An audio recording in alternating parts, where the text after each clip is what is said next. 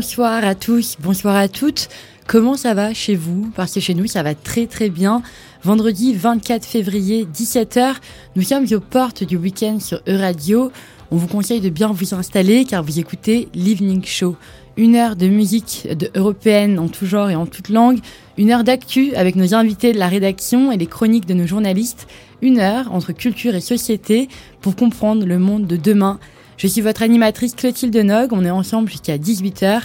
Comme d'habitude, on commence l'émission en beauté et donc en musique avec un doux morceau de RB, les Guatémaltèques Easy Easy avec leur titre Katana. On revient tout de suite après. Bienvenue, vous écoutez Euradio.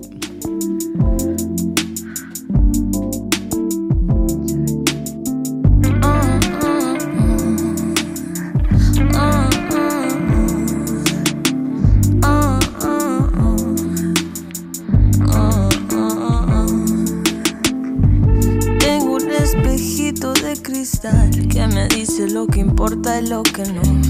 Y me dice cuando ve que algo está mal. Y yo escucho casi siempre, pero a veces no. Dice que está mal. Dice que está mal. Dice que está mal. Ay, katana. Na, na, na, na.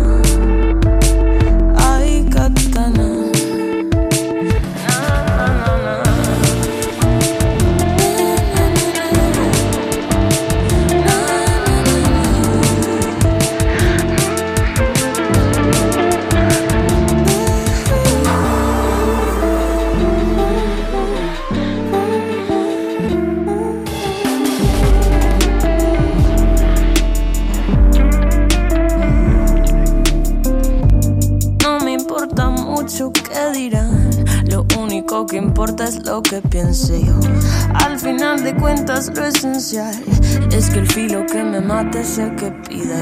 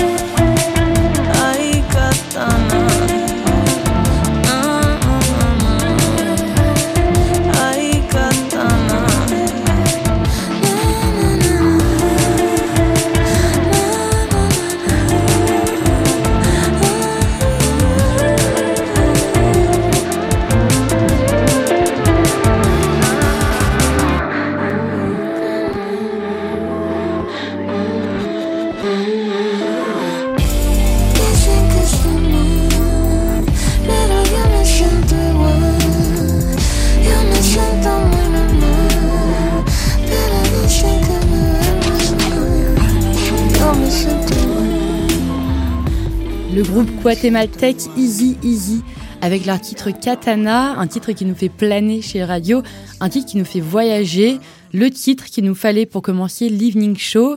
Brieux Le Fur, mon co-animateur de ce soir. Bonjour Clotilde, bonjour tout le monde. Au sommaire de ce soir à 17h25, nous recevons notre invité du jour, Julien Long, à votre micro Clotilde. Julien Long est doctorant en histoire et en sociologie à l'université de Nantes.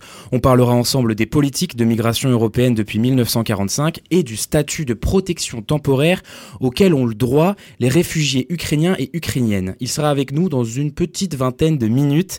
À 17h15, l'association Parcours le Monde sera avec nous en studio. On parlera d'une de leurs nombreuses actions, les échanges de jeunes. On sera avec Armand et Elouan qui nous rejoindront en studio pour en parler. Et finalement, à 17h40, et comme tous les vendredis, l'agenda culturel. Qu'est-ce qu'on écoute ce week-end? Merci Brieux, plein de belles choses pour cette heure. Une heure qu'on ouvre avec Marie Le Diraison, programmatrice musicale de cette radio. C'est la chronique L'artiste européen de la semaine. Bonjour tout le monde. Comme à chaque fois, la chronique nous envoie sillonner l'Europe pour rencontrer des artistes de la scène actuelle. Et cette semaine, direction la Suisse. Nous allons explorer la pop germanophone de Pandalux. Pandalux est aujourd'hui âgé de 15 ans. Le groupe est né dans la cour de récré du lycée de Saint-Gall, une petite ville de la Suisse allemande. Il réunit deux frères et deux de leurs amis d'enfance. Alors au début, ils sont très punk rock et font surtout de l'instrumental. Et petit à petit, ils s'orientent vers la pop et la chanson. Et depuis 15 ans, donc, ils jouent ensemble et évoluent ensemble aussi.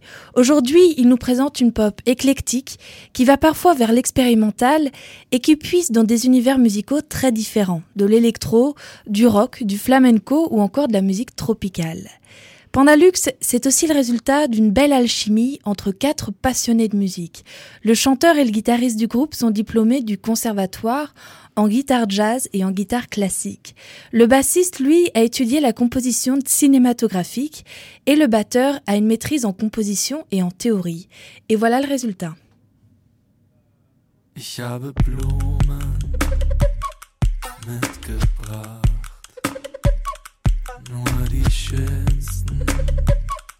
Dem Regal.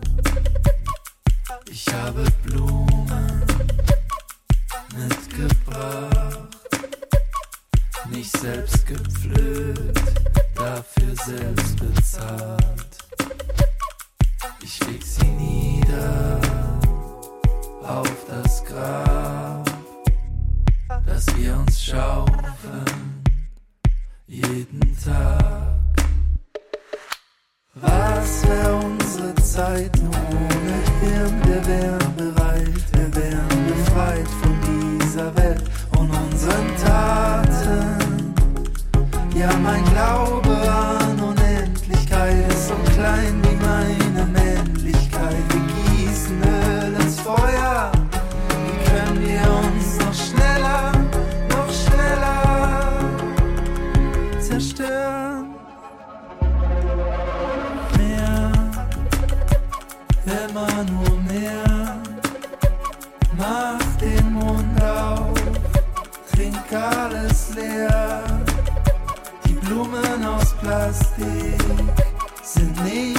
wert.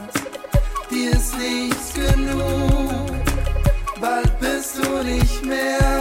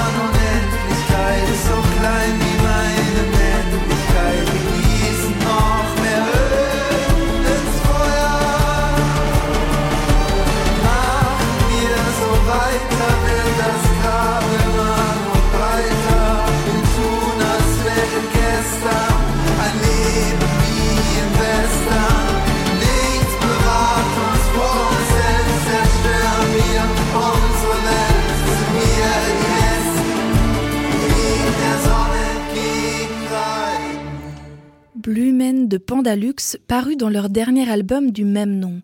Une douce chanson qui témoigne du talent des quatre amis, un accord parfait entre une rythmique pétillante, une jolie mélodie et une instru subtile. Bref, une fabuleuse pop germanophone qui nous rend vite accro. Et cet album Blumen 1 zu 9, soit Fleur 1 à 9 en français, c'est un album concept qui reprend une idée qu'ils avaient déjà explorée plusieurs fois, celle d'évoluer autour d'un morceau, de proposer plusieurs versions d'un seul squelette musical. Et ils consacrent tout l'album à ça, en présentant donc une seule chanson, celle qu'on vient d'écouter, mais dans neuf versions différentes. On y trouve donc une version chorale, une version instrumentale ou une version en live. Et toujours autour de la même chanson et du même texte, dont voici quelques vers. Nous versons de l'huile sur le feu, comment pouvons-nous aller encore plus vite, encore plus vite, détruire plus, seulement plus? Plumen, une chanson marquée par le désespoir de toute une génération et par l'angoisse face à la crise environnementale. Mais revenons à la musique. On l'a dit tout à l'heure, ce concept de reprise n'est pas nouveau. Ils l'ont fait par exemple dans leur album Fun Fun Fun, celui qui précède, avec le triptyque Sakamoto, Sakautro et Sakafunko. Ces trois morceaux nous emmènent dans une atmosphère cinématographique parce qu'inspirés et dédiés à Ryuichi Sakamoto, le très réputé compositeur de musique de film. Et de ces trois versions, on va écouter le morceau Sakafunko, avec lequel ils s'éloignent donc de leur pop délicate et nous emmènent vers une instru rock expérimentale.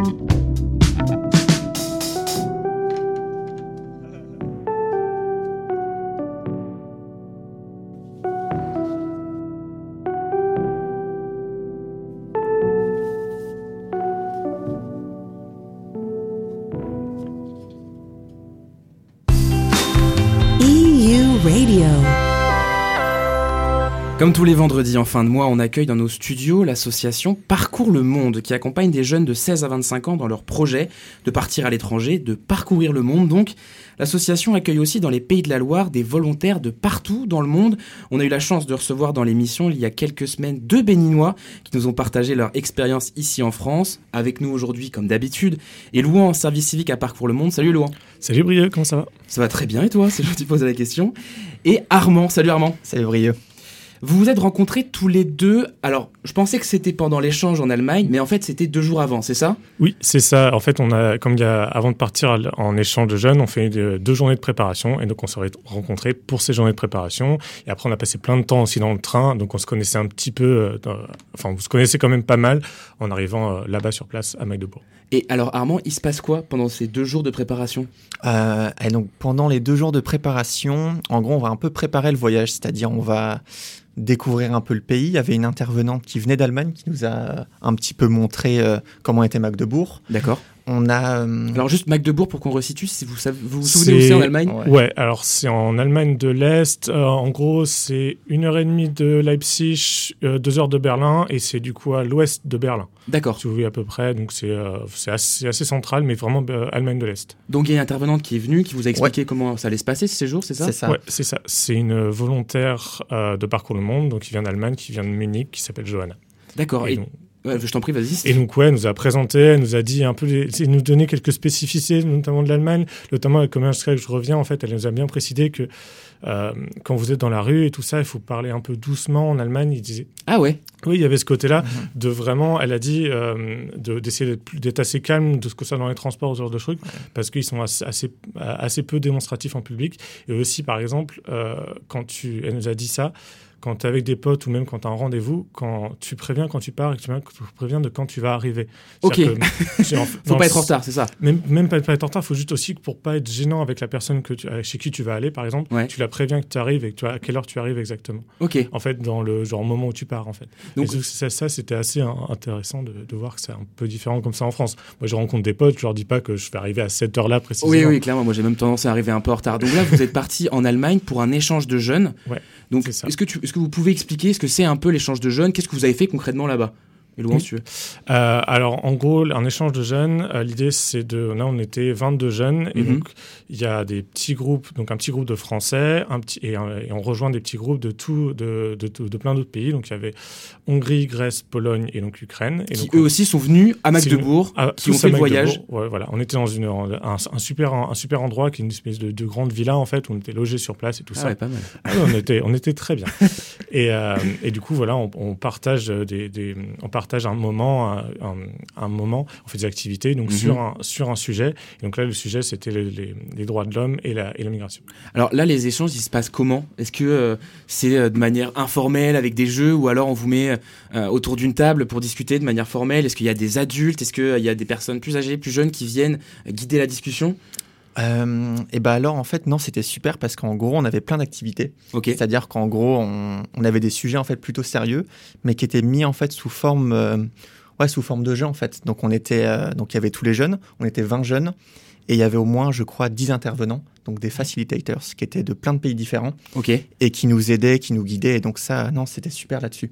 Euh, là, le genre d'activité, j'imagine que ça permet aussi de délier les langues. Moi, j'imagine que euh, quand on est jeune comme ça, quand on rencontre des gens euh, qui soient dans notre pays ou du, mm. même de notre pays ou même de notre ville, euh, on rencontre d'autres jeunes entre 18 et euh, c'est quoi, c'est 18-25 ans? Alors là, c'était un, c'est un échange de jeunes. à la base, c'était du 16-20. Ouais. Et après, par contre, nous, on avait, moi j'ai 22 ans, Armand il a 18 ans, et on était avec des gens qui avaient 24 ans. Donc en fait, c'est 16-20 à la base, mais en fait, c'est les jeunes qui, qui, sont disponibles, ceux qui ont, surtout avec Parcours le Monde, on essaie d'amener les, les, jeunes qui ont euh, peu de mobilité. Ouais. Donc, euh, et donc l'idée, ouais, c'était, on était globalement, c'était du 16-25 qui était là sur, qui était là sur place.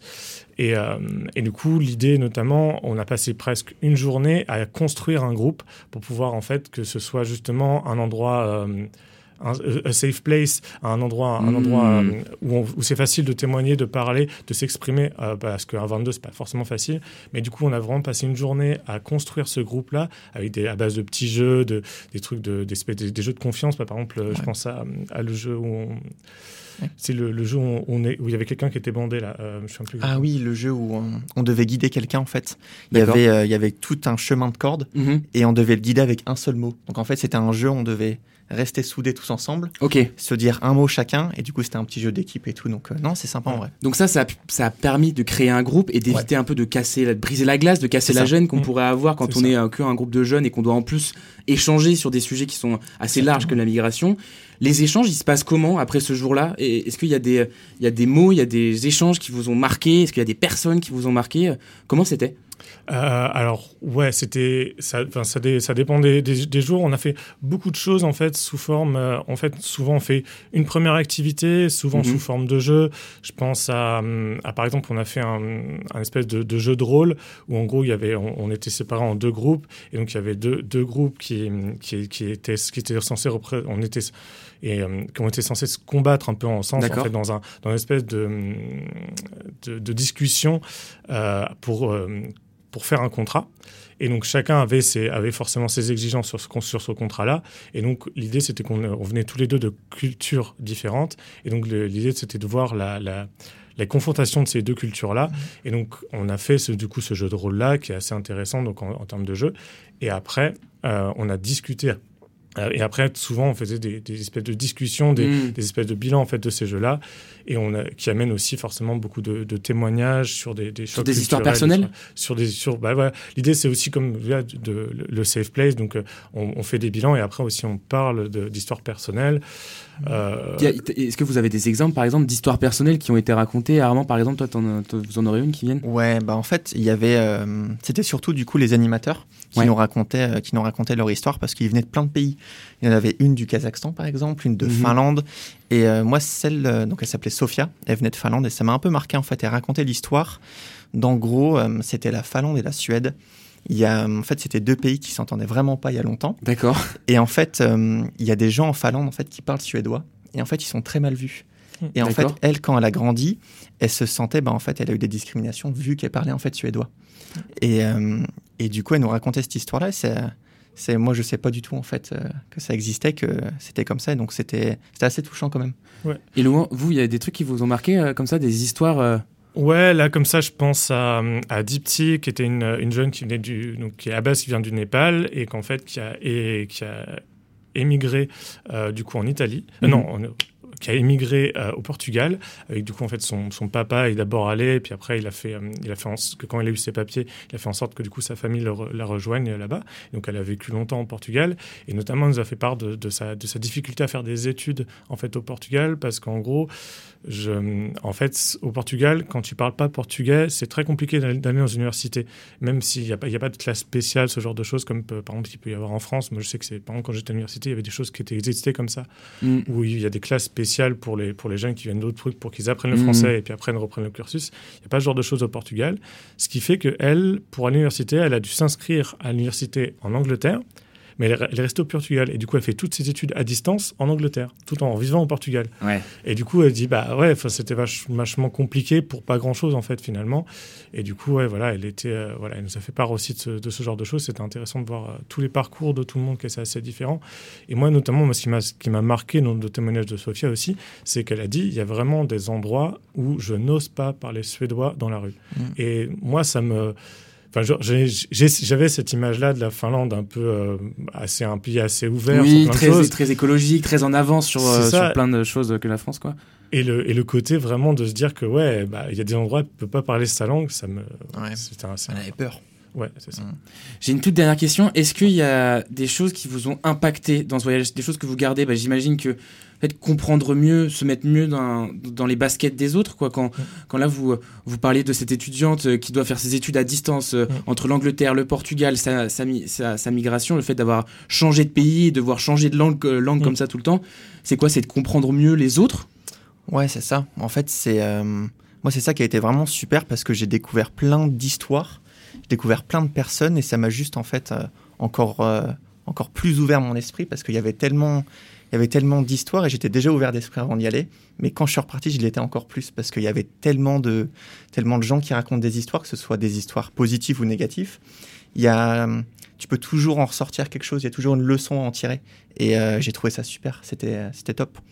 Et Louis, il y a quelque chose, vous, qui vous a marqué euh, en particulier? Ouais, l'ouverture d'esprit et aussi, je dirais, la, le côté de. Il y avait un, vraiment un côté, moi j'ai ressenti ça, quand tu commences à voyager, faire ce genre de choses, des volontariats à mmh. l'étranger, il y a vraiment ce côté-là, tu as envie d'en faire plus, plus, plus. Moi, je sais que ça m'a donné envie de, repartir beaucoup, et je pense que ouais, tous les jeunes qui nous accompagnaient, ça, ils en avaient fait plusieurs, et euh, du coup, ouais, vraiment, le, le c'est ouais, l'envie de repartir qui, était vachement, vachement importante pour moi. Ben, merci à tous les deux, merci Armand, merci Elouan, et Louan, on se retrouve dans pas, dans pas très longtemps, dans un peu, plus, à peu près un, mois. dans un mois, c'est ça. Euh, je vous rappelle que si ça vous intéresse, vous pouvez aller sur le site de, de Parcours le Monde Grand Ouest pour en apprendre plus sur les actions de l'association. Euh, ces échanges de jeunes, ils sont en partenariat avec Erasmus+. Merci beaucoup à tous les deux. Merci à toi. Merci Brieux, il est 17h25, vous écoutez toujours l'Evening Show et dans quelques minutes nous recevons notre invité du jour en studio, Julien Long, doctorant en histoire et en sociologie à l'Université de Nantes. On continuera de parler de migration européenne, notamment du statut de protection temporaire accordé aux réfugiés ukrainiens ukrainiennes. Dans un instant, juste après une musique de reggae de la fin des années 90, Change de Asian Dub Foundation. Restez branchés, on revient tout de suite après.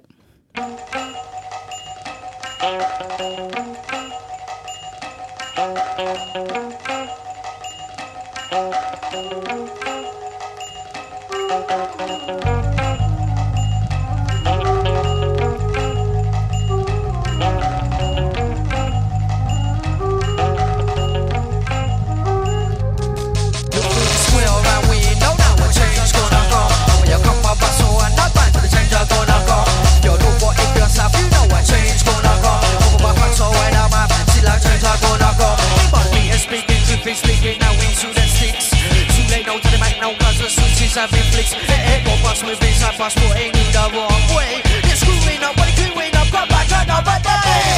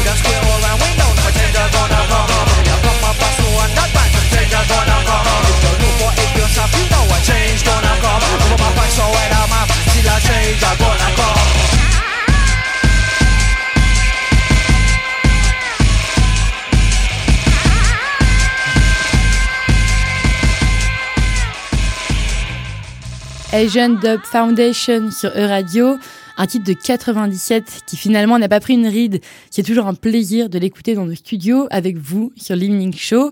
Il est maintenant l'heure d'accueillir notre invité du jour. EU Radio. Depuis le 3 mars 2022, les Ukrainiens fuyant leur pays en guerre se voient attribuer le statut de protection temporaire. Un statut activé pour la première fois depuis sa création en 2001. Il permet notamment la libre circulation dans l'Union européenne et l'autorisation provisoire de séjour donnant finalement accès à la sécurité sociale, à l'emploi et au logement. Un accueil épatant mais qui suscite des interrogations. Pour en parler aujourd'hui, Julien Long, doctorant en histoire et en sociologie à l'Université de Nantes. Julien, vous êtes aussi membre de l'Institut Convergence Migration et vos recherches sont spécialisées autour des questions de migration coloniale et postcoloniale, particulièrement depuis 1945. Alors voilà Julien, on va rentrer euh, directement dans le bain. Selon vous, pourquoi est-ce que le statut de protection temporaire a été attribué aux Ukrainiens alors qu'on ne l'avait jamais activé auparavant pour les précédentes crises migratoires? Alors, c'est assez complexe. Il y a évidemment pas mal de choses qui sont en lien avec notre histoire et la relation qu'on entretient avec les migrations qui viennent de l'autre côté de la Méditerranée. Mais pour essayer de voir deux éléments, le premier élément, c'est que la construction des politiques migratoires européennes depuis les années 90, elle s'oriente sur un système assez simple. C'est la fermeture des frontières au sud et l'ouverture des frontières à l'est qu'on appelle le processus de Budapest, qui fait qu'on va remplacer une main-d'œuvre nécessaire au fonctionnement des économies libérales en Europe. Euh, on va remplacer cette main-d'œuvre étrangère, euh, immigrée, euh, qu'on a utilisée depuis 1945, par une migration euh, davantage issue de l'Europe de l'Est par l'intégration de nouveaux territoires euh, à l'Est et de ce qu'on appelle aujourd'hui la directive Bolkestein qui permet le travail détaché. Donc il y aurait, selon vous, dans l'ADN même des politiques migratoires européennes, cette idée que les migrations de l'Est sont mieux vues sur ces questions-là que les migrations du Sud? Oui, d'ailleurs, c'est lié à une histoire euh, coloniale, à un rapport au monde de l'Europe qui existe depuis très longtemps, hein, qui peut même remonter jusqu'à l'époque moderne, la date de 1492 avec l'expulsion des Juifs et des musulmans d'Europe et la conquête euh, des autres territoires. Donc il y a vraiment un rapport très spécifique au sein de notre histoire avec euh, les populations de, des empires coloniaux. Donc il y a évidemment ici cette ligne de partage spécifique qui passe par la couleur de peau évidemment, mais par aussi l'appréhension de la culture et des religions. Et donc on va préférer plutôt accueillir massivement des populations de l'Est plutôt que des populations. Et la deuxième chose, c'est que on redécouvre ici finalement la question humanitaire. C'est-à-dire que l'Europe et les territoires européens sont dans, une, un processus de guerre et d'un un processus assez ancien des démocraties libérales qui vont lutter contre des démocraties pensées autoritaires ou des États autoritaires. Et euh, le droit d'asile a été construit autour de la figure du réfugié russe euh, de, l'URSS. Et donc là, euh, cet, euh, cet accueil-là, la mise en place de cette directive de la protection temporaire qui existe depuis 2001 mais qui n'est mise en place que depuis 2022, eh ben, elle s'ancre aussi dans un processus politique de guerre, diplomatique de guerre. C'est-à-dire que, à côté, comme on ne peut pas agir sur le terrain de, euh, concrètement euh, de la guerre, on va dire euh, traditionnelle, armée sur le terrain, eh ben, on va utiliser la logique humanitaire euh, comme une arme de guerre. Et donc là, on est vraiment dans une, un usage assez classique très classique, c'est cette question euh, d'utilisation de la raison humanitaire comme arme diplomatique. Et là, c'est ça qui s'est passé, c'est-à-dire que on va déployer ça pour lutter euh, de contre la, la Russie de, de Vladimir Poutine. Les médias et politiques défendent notamment l'idée selon laquelle, en tant que Français européens, nous sommes plus proches culturellement de l'Ukraine et que le conflit ukrainien est un conflit européen, ce qui finalement justifierait les moyens déployés pour l'accueil des réfugiés ukrainiens. Prenons d'abord ce côté de la proximité culturelle. Euh, nous sommes beaucoup plus proches de Maliens, d'Algériens avec qui on a partagé réellement une histoire et surtout que euh, penser l'histoire en, en termes d'Europe, c'est faire une erreur. Selon moi, c'est euh, se décentrer. L'histoire de l'Europe, c'est une histoire méditerranéenne avant tout, au tout départ, avant euh, l'orientation atlantique et, euh, et l'époque moderne. Mais donc, c'est-à-dire qu'on partage beaucoup plus de choses avec les populations euh, euh, d'Afrique de l'Ouest, d'Afrique du Nous sommes clairement plus proches euh, dans la culture, dans ce que l'on apprend, dans euh, voilà, la littérature, etc., des populations euh, euh, d'Afrique de l'Ouest notamment, des anciennes colonies. Aujourd'hui, on va construire une, une image de l'étranger, euh, de l'ancien indigène, euh, justement, des empires coloniaux, comme une image repoussoire. Et donc, c'est surfer sur cette idée-là, euh, qui, depuis les années 2000, une Europe blanche et chrétienne, etc. Et le deuxième aspect, c'est que effectivement, depuis 2014, 2013-2014 et les révolutions euh, ukrainiennes, donc Maïdan, etc., il y a un processus d'européanisation de l'Ukraine. L'Ukraine euh, se détache progressivement, s'est détachée progressivement du giron russe pour s'orienter plus sur une question européenne. Et donc là, évidemment, l'Europe euh, elle voit cette proximité comme une envie d'adhérer aux valeurs européennes. Donc c'est vraiment la seule chose que l'on peut observer, c'est qu'il existe évidemment en Ukraine une orientation politique de se détacher, en tout cas qui semble, hein, de se détacher de la Russie pour se tourner vers l'Europe. C'est à mon avis la seule chose qui pourrait euh, justifier euh, euh, cette proximité que l'on met en avant, puisque les, les autres éléments de proximité, à part la blanchité, donc la couleur de peau, et euh, cette euh, euh, ce destin volontiers commun de participer à l'Union européenne, et on est beaucoup plus proche des populations euh, des Sud que des populations de l'Est. En parlant de blanchité, on avait vu au début du conflit une réelle discrimination envers les étudiants africains qui fuyaient le conflit ukrainien. Où est-ce qu'on en est aujourd'hui par rapport à ça? Si par exemple on est guinéen mais que l'on a vécu en Ukraine pendant 11 ans, qu'on n'a pas la nationalité ukrainienne et qu'aujourd'hui on fuit cette même guerre, on arrive en Union européenne, qu'est-ce qui se passe? Eh ben, on rentre dans la catégorie classique euh, de de ce qu'on appelle euh, les indésirables. C'est-à-dire que ici, même si on a passé du temps en Ukraine, si on a fui les conflits ukrainiens, mais qu'on est guinéen, eh ben, on est contrôlé dans les trains, on est interpellé, on est arrêté, on est placé en centre de rétention. Et donc, c'est la même logique qui s'applique. Et on voit que ces questions-là, elles démarrent dès l'entrée aux frontières de la Pologne et puis les autres frontières de l'Union européenne, et que il y a vraiment ici que les Ukrainiens qui sont perçus ici euh, dans l'image parfaite de, du demandeur d'asile. Donc l'indigent qui va juste, euh, qu'on va sauver, qu'on va aider, qui en plus un côté rassurant avec ces questions-là, c'est qu'on a une immigration qui est présentée comme euh, particulièrement féminine. C'est-à-dire qu'il y a aussi toutes ces avatars un petit peu de la dangerosité, de la migration masculine, etc. Donc évidemment, qu'une grande partie de ces populations qui n'étaient pas ukrainiennes, donc qui n'ont pas participé à l'armée, et qui ont fui, eh ben, ont euh, obtenu euh, le même traitement que les autres populations qui sont en demande d'asile, érythréens par exemple, ou syriens, ou les populations en migration dans nos territoires. C'est-à-dire que ce tout sécuritaire-là, il s'applique ici euh, à une frontière, mais qui n'est pas une frontière physique de limite territoriale, c'est une frontière polymorphe. Et la couleur de peau, c'est une frontière euh, notamment dans la logique de contrôle de certaines populations.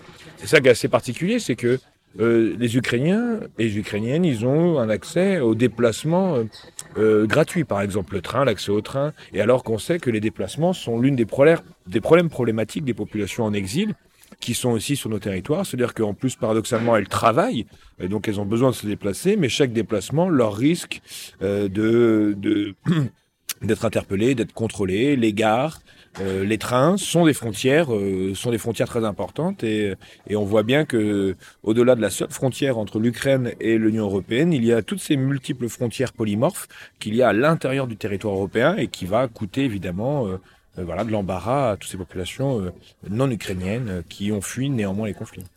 Avec ce conflit-là qui a engendré une nouvelle migration en Europe, on s'est tout de même rendu compte que lorsqu'on s'y met tous, lorsqu'on est solidaire, on peut déployer des moyens énormes et accueillir la migration avec dignité, avec organisation. Est-ce que ça peut donner l'exemple et finalement permettre de mieux accueillir par la suite l'ensemble des réfugiés et des migrants, selon vous? Bien sûr que non la loi sur la question de l'asile et l'immigration, on va encore renforcer justement euh, la question du, droit d'asile. On va euh, restreindre davantage ces questions-là. On va accélérer les processus de, retour au pays, de déportation des, des, populations qui ont été déboutées. On va remettre avec plus de force la question de la double peine, c'est-à-dire qu'un délinquant étranger sera par la suite expulsé. Et on voit bien qu'aujourd'hui, cette question des étrangers, elle structure le débat public et donc elle est utile pour pouvoir gagner des points politiques. Et donc on voit bien qu'on va être ici dans cette surenchère très importante de construction d'un indésirable, de populations repoussoires, que sont les populations en exil, les populations euh, non blanches, etc., qu'on va déterminer comme des, euh, des criminels, des agresseurs en puissance, et que les discours politiques vont utiliser pour mettre en place une politique sécuritaire. Et c'est ça, c'est une construction, la construction des politiques sécuritaires, la construction du maintien du pouvoir contemporain. Il se base ici sur ce bouc émissaire-là, mais qui n'a pas changé depuis euh, depuis très longtemps, hein, euh, qui est juste dans la même continuité de l'indigène euh, des empires coloniaux, euh, de, du travailleur étranger, et aujourd'hui de celui qu'on appelle, ou celle qu'on appelle les migrants. Et ben c'est la même chose. Ils vont être pris dans cette rhétorique identitaire, dans cette rhétorique xénophobe, pour pouvoir justement faire en sorte d'avoir des points. Ce n'est pas qu'il faudrait traiter les Ukrainiens comme les demandeurs d'asile euh, tel qu'on le fait. je pense qu'il faut traiter tous les demandeurs d'asile et même, je vais aller plus loin, tous les, toutes les personnes en migration comme euh, des Ukrainiens. Et dans toutes les logiques, c'est-à-dire que moi, dans cette logique-là, moi, je suis même dans l'idée qu'il faut maintenant qu'on sorte de ces sortes de peurs qui sont ancrées dans les discours politiques, dans les constructions médiatiques, et que on regarde finalement euh, la place des personnes migrantes dans nos, dans nos territoires. Merci beaucoup, Julien Long. Je le rappelle, vous êtes doctorant en histoire et en sociologie à l'université de Nantes, spécialisé autour des questions de migration coloniale et postcoloniale depuis 1945. Merci encore d'avoir été au micro de radio. Une interview réalisée mardi dernier lors d'un entretien avant son train pour Paris. L'Evening Show, ça continue, donc restez bien avec nous. Tout de suite, un titre aux ambiances jazzy londoniennes comme on les aime. On écoute Drum de Na Eto en featuring avec Saru. Vous écoutez E-Radio.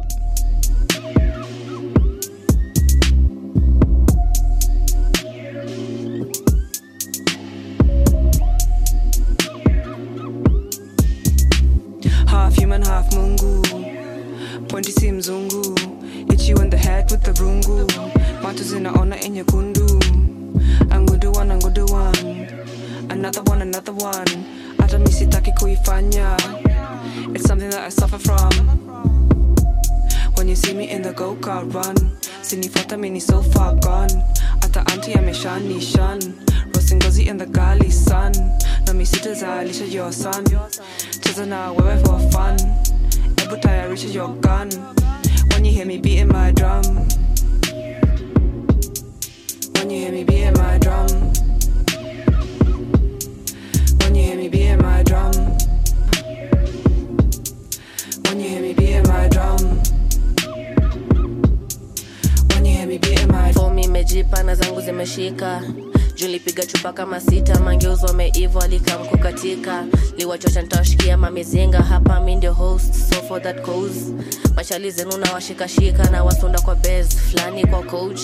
Kwenye najua mwezi pitapita sorada safisha tanaibisha kwanza hebu pitisha zo mambichwa. Alafu sutatuma hizo mapicha nicheki venye miuka zangu zikishika. Hizo mamoshi jo zinachachisha. Maniba wanadhani tunapika. Na jikoni ya kuni sio makaa. Na hivyo ndo siwa tunakaa. When you hear me my drum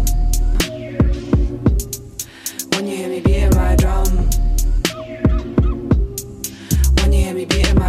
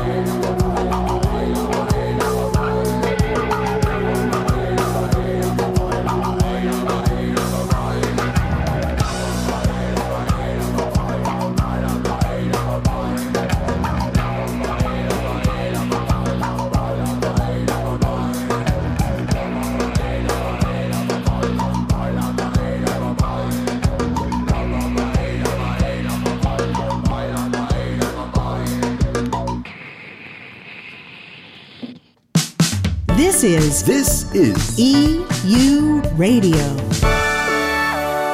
EU Radio. On est déjà vendredi soir et si comme moi vous êtes plutôt plan de dernière minute, vous vous trouvez au bon endroit au bon moment, c'est l'agenda culturel de l'Evening Show.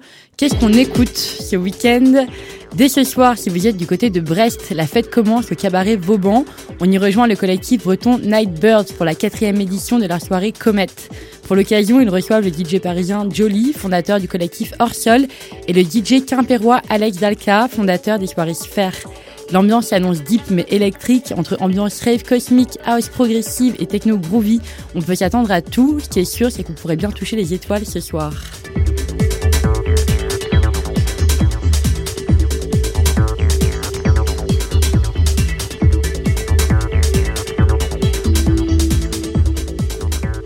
La soirée Nightbird ce soir au cabaret Vauban à Brest, c'est dès 23h30 et ce jusqu'au lendemain. Du côté de Nantes samedi, on vous propose une ambiance différente. Le compositeur britanno-américain Fred Fries propose sa nouvelle composition sonore au lieu unique intitulée Truth is a four-letter word. Vérité est un mot de quatre lettres en français.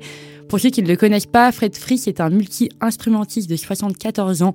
Il est particulièrement connu pour ses techniques d'improvisation en live et pour son intuition musicale hors norme. Vous l'avez sûrement aperçu dans le film Step Across the Border, un film qui le suit de répétitions en concert, d'interviews en moments de solitude et dans ses voyages entre l'Europe, les États-Unis et le Japon. Fred Fries est un réel personnage, un génie de la création sonore et il présente son nouveau spectacle demain, un nouveau spectacle qui flirte avec la science-fiction. Pour cette création, il imagine un monde dans lequel un puissant homme d'affaires propose aux hommes et femmes de ce monde de réaliser leurs rêves sur Mars. Alors que des activistes tentent de l'arrêter, Fred Fries fait dialoguer des compositions improvisées et composées à la manière d'interaction entre rêve et réalité.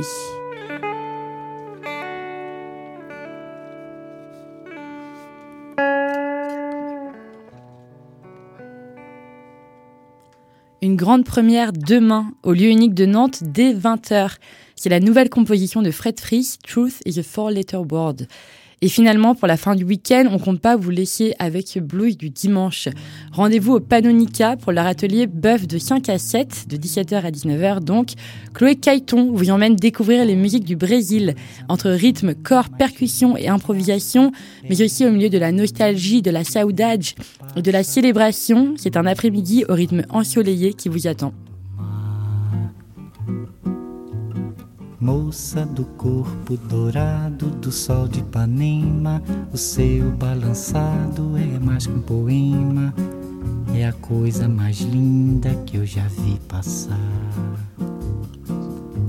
Ah. Rendez-vous au Panonica pour leur atelier bœuf de 5 à 7, de 17h à 19h donc, avec Chloé Caïton, enseignante à l'école de musique de Saint-Sébastien-sur-Loire, un atelier de découverte ou redécouverte des musiques brésiliennes. On vous y retrouve très sûrement. Sur ce, l'Evening Show, c'est presque fini, mais il nous reste tout de même le temps d'une chanson ensemble. Un titre pour nous propulser dans le week-end, pour nous faire danser en cette fin d'après-midi. Another Story de Gister et Esperanza Spalding.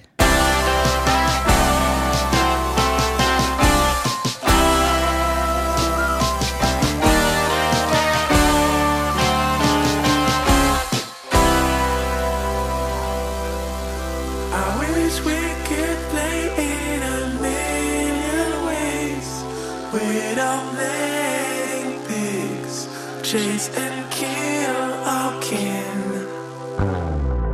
For we don't need racist police in here. Only peace we speak. Word to Steve is here.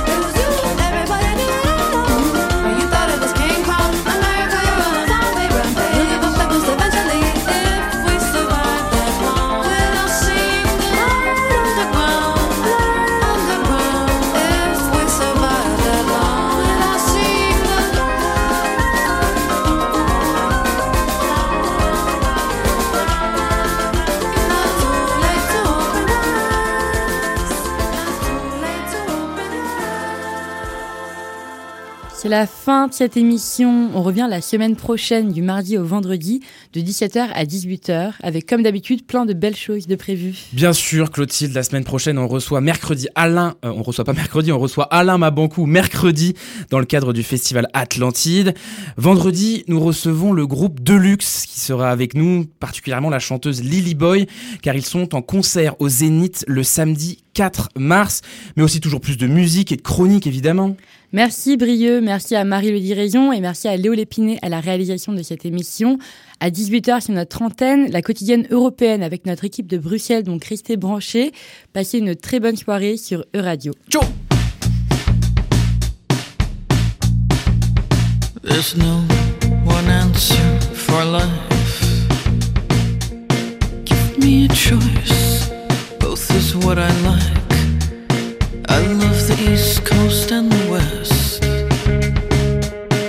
I need familiar and I need fresh. Give me a palace for a home. I'll get the urge to pitch a tent upon a stone. I need the city and the crowds. I need the wild, sacred grounds.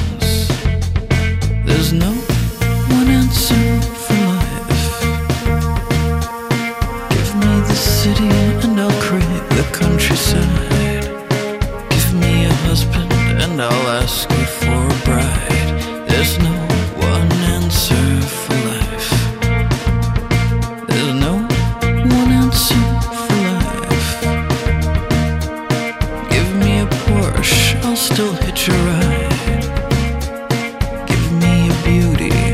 Ugly